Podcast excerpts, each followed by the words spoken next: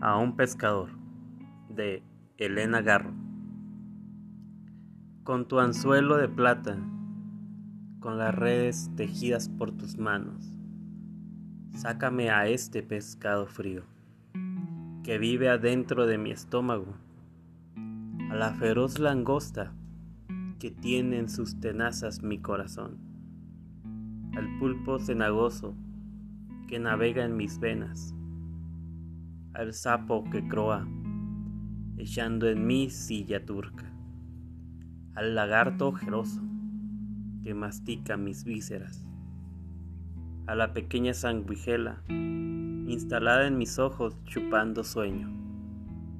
La pesca se cotiza en el mercado y yo dormiré como antes de la invasión de los monstruos.